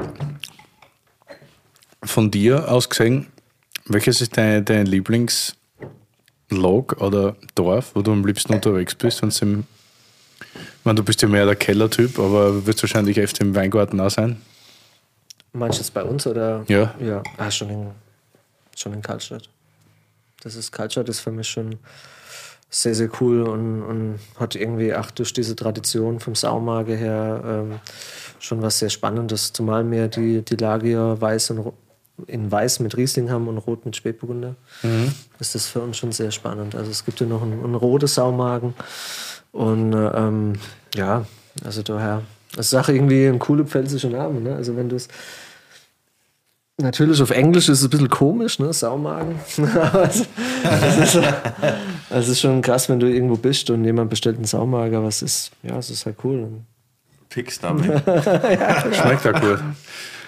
Rot äh, ist ja so eher mein Metier, ne? ich trinke gerne Rot. Ja. Äh, wir haben ja Kaltstadt Spätburgunder vom Kalk 19. Ja. Ja. Habe ich ganz bewusst mitgenommen, weil ja, 19 Wenn man da kein Saumagen wert waren oder was? Doch, ich habe dir, ich hab dir sogar einen Felsenberg mitgebracht. Ah, ja, okay. Ähm, nee, aber, aber Kaltstadt finde ich einfach, weil wir, wir hatten es gerade eben vom jüngeren Publikum und, und alles. Und ähm, ich meine, die große Gewächse, die kosten jetzt ja auch ihr Geld und wir versuchen, ach, oder was heißt wir versuchen, wir legen auch sehr viel Wert auf die kleinere Hierarchie, auch auf der Ortswein. Und Ortswein ist bei uns 100% erste und große Lage. Und das sind quasi die 1B-Füllungen. Ne? Also das ist so alles, was ganz kurz davor war, Saumagen oder Steinager zu geben, geht eine Kaltstädter. Ist das generell der Trend, dass man jetzt den Ortswein oder so die, den, wie du das sagst, 1B-Wein ein bisschen höher. Weil zum Beispiel das Burgund ist das ja ganz normal. Ich meine, wann trinken Klar. wir, ich meine, gut, mit, euch, mit, mit dir will ich jetzt nicht, du trinkst wahrscheinlich öfter Grand Cru oder so. Aber im Burgund ist es ganz normal. Du bestellst da eigentlich die ganze Zeit, auch im Lokal, wegen der Kalkulation und so weiter, du trinkst immer Bourgogne. Und jeder widerspiegelt oder, oder halt dann die Lage, weiß nicht, ein Chevry oder, oder weil jeder widerspiegelt eigentlich mit damit, was er kann, mit dem Ortswein und nicht erst mit dem Grand Cru oder sonst irgendwas. Ne? Und in Deutschland war es immer so, da ist außer dem großen Gewächs nie was angerührt worden. Ja, ich will gleich die großen Gewächse. Und so hat es ja geschmeckt. Also ich finde, in den Ortsweinen war nie ich, so viel. Ja, aber das ist, glaube ich, weil, weil dieser Fokus noch nicht, also noch nicht viele Betriebe schon lange haben. Ja, also, dass, dass du einfach sagst, hey, ich setze jetzt auf die Rebsorte, egal ob sie cool ist oder nicht, und ich pflanze das auch oder ich mache das und, und, und mache da mehr davon und dann äh, gibt es auch irgendwann mal einen geilen Ortswein, weil ich kann nur selber von unserer Sache her sagen, äh, zehn Jahre vorher, 2009, gab es auch nur ein trinkbares Saumage und kein trinkbarer Ortswein rot. Ne, weil wir hatten gar keine Weinberge da dafür. Und das ist so ein bisschen der Fluch der Vielfalt, ne, was wir haben in Deutschland. Und dementsprechend muss man ein bisschen entgegenwirken. Ne? Und dann muss man irgendwann schon sich entscheiden und sagen, hey, ich habe nur noch Bock, äh, ich will jetzt Spätburgunder machen oder Riesling oder irgendwas. Oder ich mache halt so viel, dass ich beides machen kann. Das geht auch. Aber ja, ich glaube, deswegen habe ich den auch mitgebracht, dass man sagt, hey, wir sind jetzt so weit, dass man auch sagt, ein Ortswein ist herausragend gut und sind vielleicht nicht viel Flasche, aber das ist ja egal. Hauptsache, die Qualität stimmt für das Prädikat. Und ähm, das ist, wie gesagt, zwei junge Weinberge aus dem, aus dem Saumage und zwei junge Weinberge aus dem Steinacker. Ähnlich wie beim Dings, den wir vor kurzem da gehabt haben, den Libelli. Echt denn? War der, war der hier? Der war hier. Der hatte tatsächlich einen Riesling mit, einen Forster Riesling Ja, 19. das ist großartig, Und der war, der war, bei der Verkostung war das der beste Wein tatsächlich. Ne? Kann ich mir gut vorstellen. Und das sind dann immer so diese versteckten kleinen Superweine, die dann halt in, in der richtigen Situation Ja. einfach mehr Spaß machen und Genau. vor allem macht es der, macht's der Geldbörse auch mehr Spaß. Ne? Da muss das nicht Kannst du auch mal zwei Flaschen trinken. richtig. Boah, aber der Spätburgunder ist mega geil. Shish. Hast du Präferenz? Machst du lieber roll oder weiß? Ich mag beides. Wirklich. Also, ich könnte mich nicht für was entscheiden. Wirklich nicht. Also, es hört- ist zwar immer so Phrase, aber ja, Rot ist schon geil, ne, weil es halt oft mit dem Maische und alles und du musst halt sehr, sehr sensibel mit umgehen, aber ne, mir macht wirklich beides Spaß. Wovon habt ihr mehr? Schon weiß. Ne, 50-50. 50-50. Ja, von Hat er der, beides seine. Habe ich nicht aufgepasst von, wahrscheinlich. der, von der Rebsorte her. Und wie behandelst du die Roden? Ah, sehr zart. Ja? Also kein Unterstoßen, kein. Nein, also wir machen das äh, sehr, also wir haben in der letzten Zeit, wie gesagt, das alles mal überdenkt, was man äh, überdacht, sorry, in grammatikalisch richtig im Deutsch. Erklär mir das nicht, in Österreich. Ähm, nee, wir haben, wir haben früher die, die, die Maische ein bisschen brutaler behandelt und wir gehen jetzt schon dahin und sagen, die, die Traube werden zum optimalen Lesetermin gelesen. Die, die Beere ist straff, aber frisch und reif. Und dann werden die Maische eigentlich nur überspült, kaum gestoßen, das heißt, die mechanisch kaum verletzt und dann zum richtigen Termin abgepresst. Ne, Also nicht zu lang, aber auch nicht zu kurz auf der Maische. Und ähm, ja, und, und dann geht es in die Fässer mit, mit allem, was, was der Wein mitgebracht hat, mit aller Hefe und Rub. Und dann darf er da 16, 17 Monate drin reifen. Also da wird auch nicht abgestochen irgendwann. Nee. Es wird auch unfiltriert gefüllt, aber wir stechen auch nicht ab. Nicht wie, während der nicht wie in. Kreuzberg. Genau. ja. Das ist wieder was für Curlys Weinwörterbuch. Abgestochen. Abgestochen. ja, okay. Ja, geil. Äh, ich kenne einen, einen sehr tollen Winzer aus Österreich, der Hannes Schuster, vom Weingut Rosi Schuster. Der macht für mich die naja, die besten ist immer blöd gesagt, aber einer der besten St. Laurent und Blaufränkisch. Ich auch geil. Liebte Weine. Ja. Und kann es jetzt nicht genau sagen, aber irgendwann zwischen 13 und 15 war ein Zeitpunkt, da hat er angefangen, die Weine tatsächlich einmal abzustechen, bevor sie dann ins Fass kamen, weil der oft das Problem hatte. Für mich war es kein Problem, aber für den Markt war es ein So Problem. reduktiv. Die Weine haben, du hast die aufgemacht und das war wie Hühnermist. Kennst du? Also wirklich, das war so reduktiv, dass das tatsächlich so ein bisschen mit, in Kombination mit Laurent war das so Hühnermist, so, also schon mehr, weil sonst hast du oft so äh, na, so Schießpulver, Ja. Eigeruch und so weiter. Und der erste Wein, den ich aus Deutschland probiert habe, der mich erinnert hat, weil ich gesagt habe, das muss ein Hannes Schuster sein, war 15 Spätburgunder Saumagen für dir. Ja. ja, das war der erste Jahrgang, der war echt krass. Also da, da haben wir auch, also das, ja, das war schon brutal reduktiv. Ja, Alter Schwede, das war nicht zum Trinken am Anfang. ja das stimmt. Hat sich sehr gut entwickelt natürlich, wie es viele so machen ne, natürlich. Aber es ist schon schwierig, mit so einem Wein am Markt zu kommen. Ja, wobei, also, also so genau wie, wie, wie 15 wir das gemacht haben, machen wir es auch nicht mehr. Aber es war so für uns, das war vielleicht ein Tick überreizt, aber für uns eigentlich auch cool, ne? weil das so gesagt haben, hey, geil, das ist eigentlich so das, was uns auch gefällt. Vielleicht nicht so massiv, aber ein bisschen abgemildert und dann schon. Und 19 war so für uns eigentlich jetzt so der Jahrgang, wo diese Mitte gebracht hat, ne? vom, vom Reifejahrgang, aber mit einer Schussreduktion, das für uns interessant ist.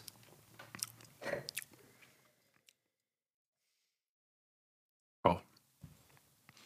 Von der Balance super. Ganz zartes Tannin, gell, aber lang.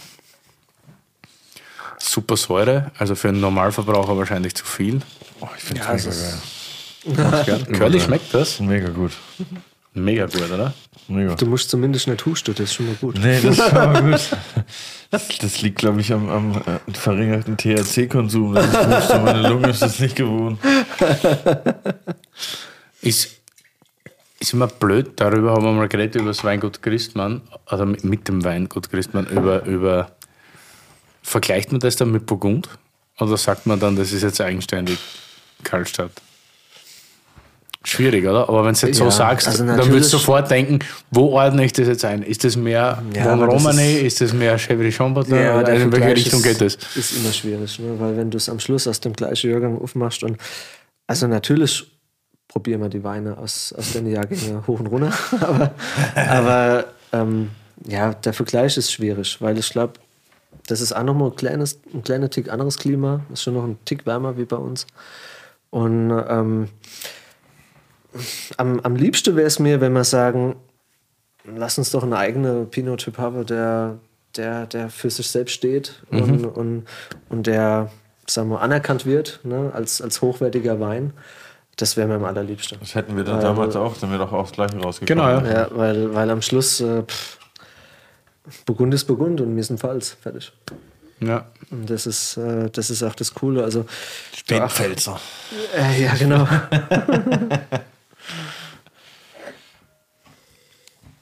Aber wir, hat halt, ich, wir haben eher so in Deutschland halt die Sache, ne, wo wir, wo viel probieren. Und das ist, bei euch war der Friedriche schon und, und der Julian Huber und, und, und Christmann und Fürst. Und das sind alles so Betriebe, die, die sensationelle Weine machen. Ich glaube, so unter uns muss man, ach, ganz viele junge, geile Betriebe, ne, die, die, äh, die Spätburgunder machen, die in Zukunft eine Rolle spielen werden.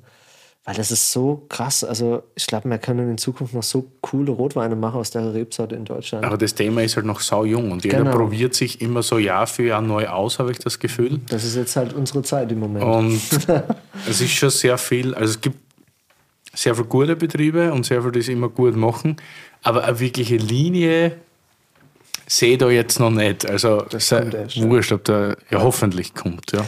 Ja, aber wie du, du hast ja vorhin gesagt, äh, ein Jahr ist nichts und im Prinzip sind fünf Jahre nichts. Mhm. Und du musst nur zehn Jahre machen auf dem gleichen Niveau mit der gleichen Weinberge. Und dann kann man, kann man irgendwann von einer Linie sprechen. Aber Und wahrscheinlich kommt man trotzdem heute schneller zum Ziel, beziehungsweise in eine Richtung eine Linie zu haben, wie wenn man jetzt 1980 angefangen hätte, oder? Absolut. Also das, was ich vorhin gemeint habe, also ich glaube, wir haben echt extrem coole Zeit, ne? weil so viel äh, von jung bis alt so viele gute Menschen da rumlaufen, die Bock auf gute deutsche Weine haben und, und sich mit dem Thema auseinandersetzen. Ich meine, sonst würde man heute das alles nicht machen.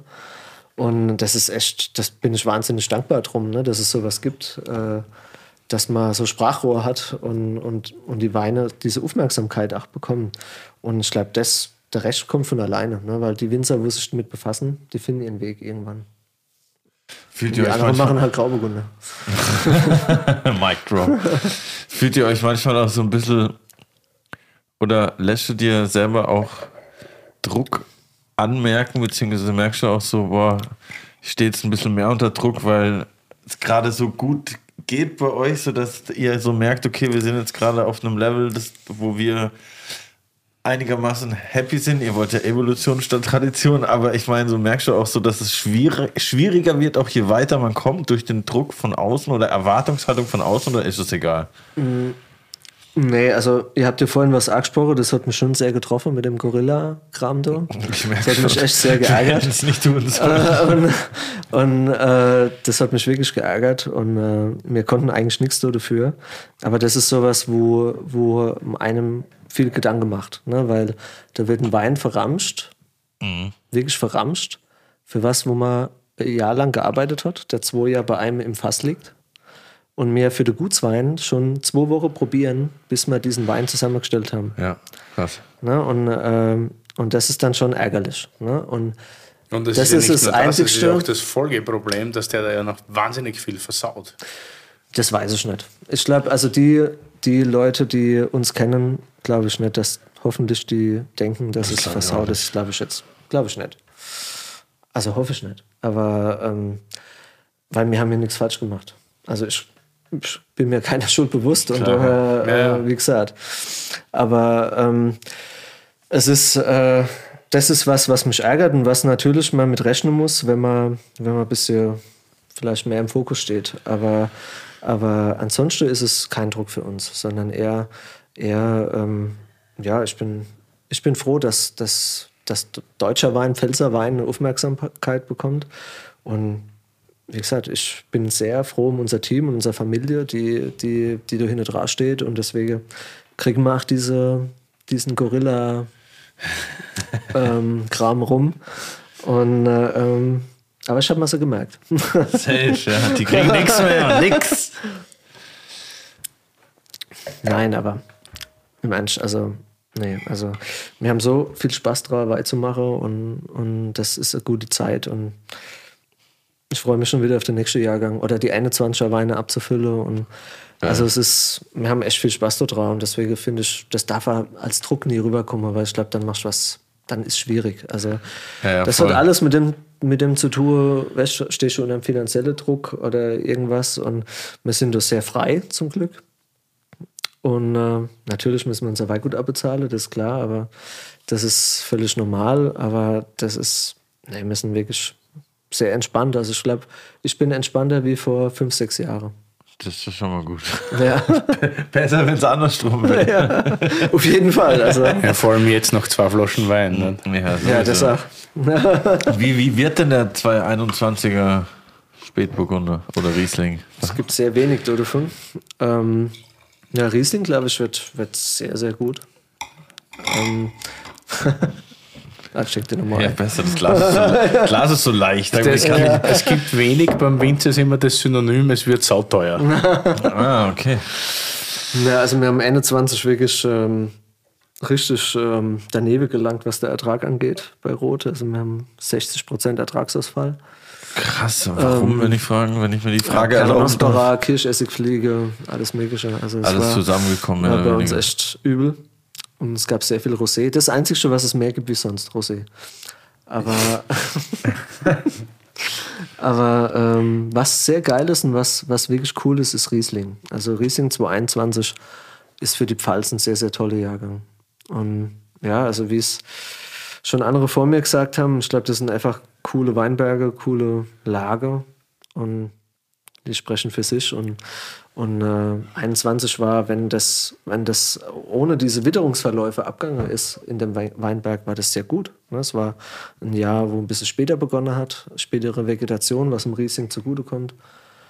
genügend äh, Wasser, ein bisschen mehr Kühle. Es sind vielleicht nicht so diese, ja, diese sofort präsente Weine wie 220.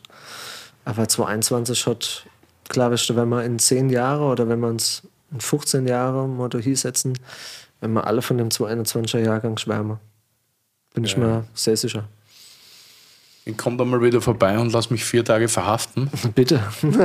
Vier Tage. Es, also das Weingut früher in der Stadt, also wenn man ist, ist, ist Vereinsheimer Stadt, ne, ist ein Dorf, oder? Doch. Ist eine Stadt? Siehst du? Mit 5000 Einwohnern. 5000. Okay, das ist aber. Aber wir haben keine S-Bahn. Also, Okay, aber ein, aber ein Bahnhof. Ein Supermarkt? Ja, zwei. Ja, okay, das ist ja schon eine Großstadt. Ein Pub. Okay. Ja. Und zwei Geht schon- Sportvereine. Geht schon, das geht schon als Städt, Städtle durch. Das war das schwarze Loch. Ich bin nicht weggekommen dort, das war Wahnsinn.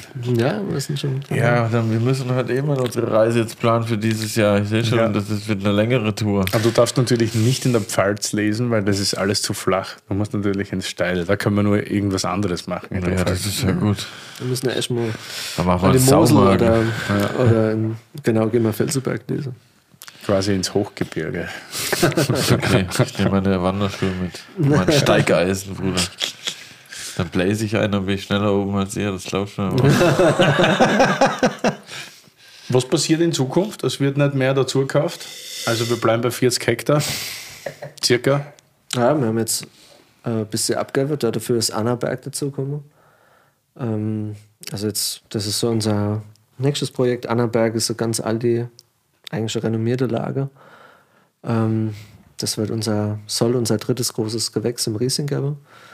Ähm, ja, das ist das Weilberg Spätburgunder wird es noch geben in Zukunft, weil wir den Weißburgunder rausgerissen haben. Also das ist dann eigentlich viel, nicht? Also einen neuen Weilberg Spätburgunder, einen neuen Ja. Annaberg Riesling. Ja, das schon, ja. Aber es gibt keine, keinen Flächenzuwachs. Also der Weißburgunder ist raus und Spätburgunder rein, aber es gibt schon ein bisschen Verschiebung noch. Also, nee, also diese Klassik äh, haben wir noch nicht erreicht. Das dauert noch ein bisschen. Aber dafür ähm, sehe ich auch noch zu viele Sachen, die, die man in die richtige Richtung lenken kann ne, bei uns. Und äh, Weißburgunder im Weilberg war jetzt auch, glaube ich, nicht das, was uns zufriedengestellt hat und was der Bote vielleicht auch am besten transportiert. Und da haben wir gesagt, war halt eine Fehlentscheidung, 2,8 Weißburgunder zu pflanzen, lass uns Spätburgunder pflanzen. Und jetzt haben wir halt Das grün veredelt. Voll interessant, wie, wie jetzt der Spätburgunder wird, wo vorher der Weißburgunder stand. Das ist ja, Ja. schon interessant, den Vergleich zu Ja. haben irgendwie. Auf jeden Fall. Hast du so als, also ich mag die Worte nie wie Newcomer oder Shootingstar oder so. weißt du? Shootingstar. Ist ja kein. Shootingstar, das klingt so deppert. Äh, Gibt es da so irgendwelche Vorbilder in Deutschland, wo du sagst, hey, wow, Ja, schon. Einige. Willi Schlögel. Qualitätsweinabbaugebiet. Darf ich, einen, darf ich hier einen anderen Podcast-Partner haben, bitte? Nee, also wir haben schon als, äh, als Betriebe an sich von der, vom, vom Aufbau her sind so Betriebe wie Wagner Stempel oder Philipp Kuhn. Aber dann von der Stringenz her ist es sowas wie Huber oder Böcklin Wolf. Ne? Also Okay. was, was uns schon nachhaltig beeindruckt einfach, ne? wie man was durchzieht. Und das ist auch das, ja, Na, cool. wir werden das halt auf unsere Art machen, ne? weil wir werden das Kreuz nicht rausreißen, aber Weißburgunder kam auf jeden Fall weg. Ja, aber ist ja auch gut zu wissen, also wohin man sich irgendwie entwickelt oder entwickeln Ja. will. Und Also wir werden nie der Betrieb werden, der nur zwei Rebsorten hat. Das ist klar. Aber ähm, ich denke, so wie es wie es jetzt ist, äh, wird es bleiben. Ne? Also im Großen und Ganzen. If you like it, then you should have put a ring on it. Ich habe gehört, du hast auch noch einen Song dabei für unsere Spotify-Playlist. Äh, ja. Rocketman. Oha, direkt den Klassiker aus, was Willi vorhin noch gesagt ich habe halt noch zufällig. Das ist krass, okay, das ist echt ist echt. Das ist richtig metamäßig. Aber ich habe gesagt, was? Weil wenn Was wir, wenn wir was getrunken haben, Ich habe lustigerweise gesagt, Raketenbaby Andy Rings heute, weil der innerhalb von 20 Jahren mit seinem Bruder da so was aufgebaut hat. was ah, deswegen hat. eigentlich nicht, aber wir hören das immer, weil es so ein Klassiker ist und so beruhigend ist. Und wenn wir leicht Achse versenden, dann läuft das immer bei uns. Und dann schunkeln wir durch Also diesen läuft Weinprogramm. quasi rund um die Uhr. Stimmt. Ja, geiler Song auf jeden Fall. Den machen wir sehr gern rein. Elton John Rocketman. Ja. Let's go. Ab in die Playlist auf Spotify. Der könnt ihr natürlich auch gerne folgen. Ich gehe stark davon aus, der heißt Terroir Adiletten Playlist. Ich habe da immer noch keinen Song platziert, by the way. ja, gut, dann sucht ihr jetzt einen aus. 3, 2, 1. Nein, mach das das nächste Mal. Ich lasse mir da noch ein bisschen Zeit. Sehr gut. Vernünftig. Gibt es noch was, lieber Andi, was du von uns wissen willst? Weil sonst gehen wir essen. Eine Frage. Ja. Ähm. ich wollte schon immer mal fragen, was, was, was war der abgefahrenste Moment, wenn du wach geworden bist? Nochmal richtig geiles Sauf-Festival. Wo man da aufgewacht, was das Crazyste war. Nach dem. Trinken. Wo du wach geworden bist, was du gemacht hast, was du gedacht hast. Weil das ist so, so interessant. Das ist so aus dem Leben heraus. Also, als ich zum ersten Mal ähm, ausgezogen bin von daheim und Praktikum gemacht habe in Karlsruhe am Staatstheater und so Zwischenmiete gewohnt habe, in irgendeiner Wohnung halt. Zweiter Abend bin ich halt am nächsten Tag aufgewacht, meine ganze Hose war kaputt, ich habe überall geblutet. Ich hatte kein Geld mehr, ich habe mein Handy verloren. Und ich musste erstmal eineinhalb Tage damit verbringen, von der Telefonzelle aus Leute anzurufen, um rauszufinden, was passiert ist. Und anscheinend bin ich einfach so los und dachte so, oh krass, jetzt ist so Studentenlife und wie ich halt in irgendwelche Bars und habe mich halt so weggeschossen, dass ich anscheinend noch, eine Schlägerei hatte mit so einem Russen. Und dann, äh, Du, das der hab- sanfte Curly? ja, das ist ja auch schon ein bisschen her. Und dann äh, habe ich halt äh, nach und nach, das finde ich immer das Erschreckende dabei, so nach und nach dieses das Buch von hinten zu lesen. Ja, ja, was ja, genau. Das ist- alle das Stunden ist- flackern was raus. Das war schon echt wild. Und ja, das war der zweite Tag, äh, nachdem ich von zu Hause ausgezogen bin. Das Ja, war wild. klar. Es war noch so zu 1-Euro-Party-Zeiten, so wisst ihr, so, das war so die, dieser Modus war das. Geil. Ja, das Wildeste war wahrscheinlich, als wir waren mal eine Runde, eine richtig lustige. Da war mein ehemaliger Geschäftspartner dabei, der Christoph Ellinghaus. Dann war mit der Florian Säufer Wassertal, Okay, geiler Name. Der, der Florian Schramm von der Pizza Standard. Dann war dabei der Luis Niederländer, der hat damals bei mir in der Cordoba gearbeitet. Und ich glaube, der Luki Mratz war auch dabei. Und da sind wir gefahren, da wollten wir unbedingt eine Tour machen. Barcelona und Girona und San Fedù de. Da gibt es ein paar Lokale, die muss man besuchen oder besucht haben. Und wir haben gestartet in Barcelona und dann sind wir nach Girona zu den Rockerbrüdern essen. Und dann am nächsten Tag hat der Florian Säufer Wassertal gesagt, wir müssen unbedingt in die Villa Mas nach San Filou. Und das ist, da musst hin und da gibt es Kosterie und Portugal, oder? Ober Noir und das Ganze Nein, ist nach Spanien. Andere Ecke.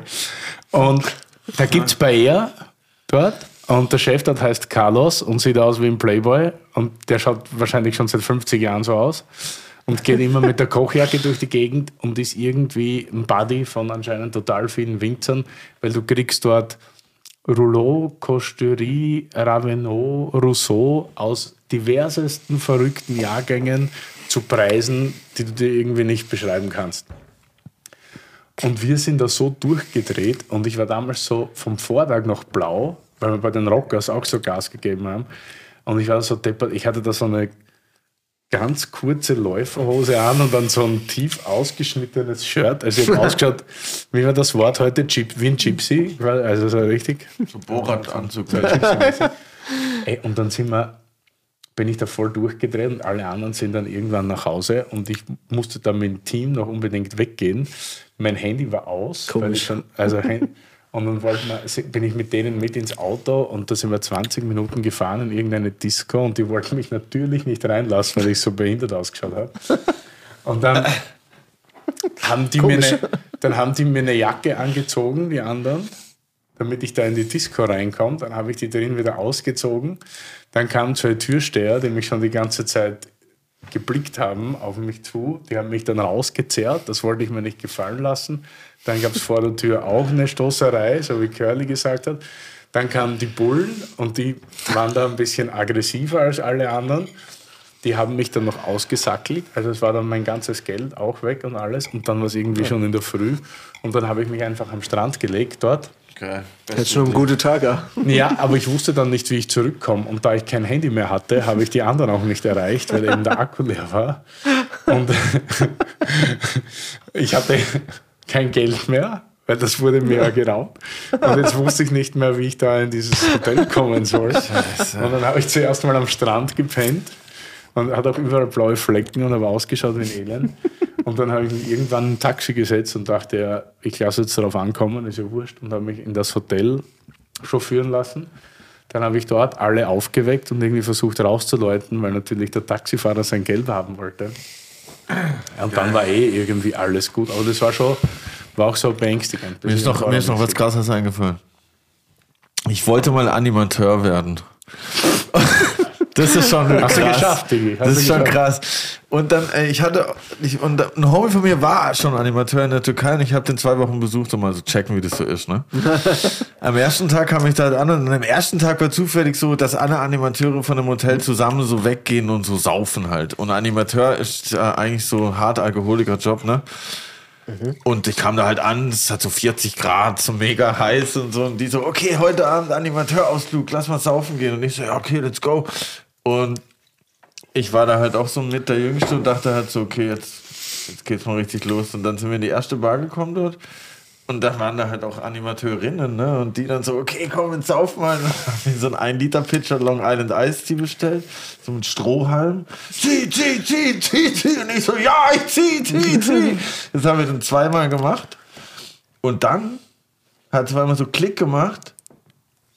Und ich bin in die Glasvitrine von dieser Bar gefallen und die Glasvitrine ist rumgefallen. Da mussten wir auf einmal alle gehen, schnell. Komisch. Und dann wollte der Bus von den. Ich war halt innerhalb einer Sekunde einfach komplett wasted. Der Bus wollte uns dann nicht mehr mitnehmen, der uns hingefahren hat, weil ich mich überall vollgekotzt hatte und so. Und die mussten mir auch halt bei allem Möglichen behilflich sein. Und als wir dann daheim angekommen sind, weiß ich nur noch am nächsten Tag, dass ich einfach nackt in meinem Zimmer aufgewacht bin. Wer weiß ich nicht mehr. Ich Ja, das ist eigentlich wissen. das ist keine gute Frage. Da tauchen jetzt die ganzen Ja, hässlichen ich finde es cool, auf. weil ihr erzählen immer mehr, das ist alles cool. Ja, super, gell? Das war krass. Das war, genau, das war aber so ähnlich. Ich musste dann durch die ganze Anlage laufen und jedes Mal, wenn ich einen Animateur gesehen habe, war so, ah, nein, jeder hat mir ist so rausgeschnitten. ein. Nein, das wird nicht rausgeschnitten. Das kann man ruhig drin lassen. Schau da, Tobi Rotzler. Jedes Mal, wenn mich ein Animateur gesehen hat, hat er mir einen Puzzlestein mehr gegeben von dem Abend davor. Und am Ende vom Abend wusste ich wieder, was passiert war. War alles gut. aber seit ich Wein trinke, passiert mir sowas nicht. mehr. Ja. Dann schauen wir, dass wir heute die nächste Saufgeschichte zusammenbringen, oder? Wo gehen wir denn hin? Ja, best. Hast du einen Lieblingsplatz hier? Freundschaft. Na, die Nee, Quatsch, nicht. Grill Royal ist geil. Das ist geil, ja, safe. Das haben wir jetzt auch schon. Gibt es noch was? Achso, in Berlin. Ja, das ist in Berlin. Es gibt Nee, nur zwei ähm, Sachen hier, ich weiß nicht, was du Ja, es gibt meinst. viele Lieblingsplätze. Ne? in Berlin, weiß ich jetzt gar nicht. Aber ähm, früher war es die Cordoba, die war mal gut. Die ist jetzt auch noch gut. Da können wir eigentlich hingehen. Ja, das ist doch Jetzt Cordo, Restaurant. zu Janik. Cordo, ja. Die haben immer noch spektakuläre Weinkarten. Ja. Und Echt? kochen tut auch super, der Janik. Beste. Finde ich gut. Let's go there. Finde ich sehr gut. Ich danke, dass du letztens- da warst. War hervorragend. Vielen Dank auch an Sehr die gern. tolle Erinnerung an diese Saufgeschichte. Aber ich nackt war. Ja, Ja, Siehst, genau. das ist wie vermischte Gorilla-Geschichte. Er hat uns, er hat uns zurückgezahlt direkt. Cheers. Auf die Rings.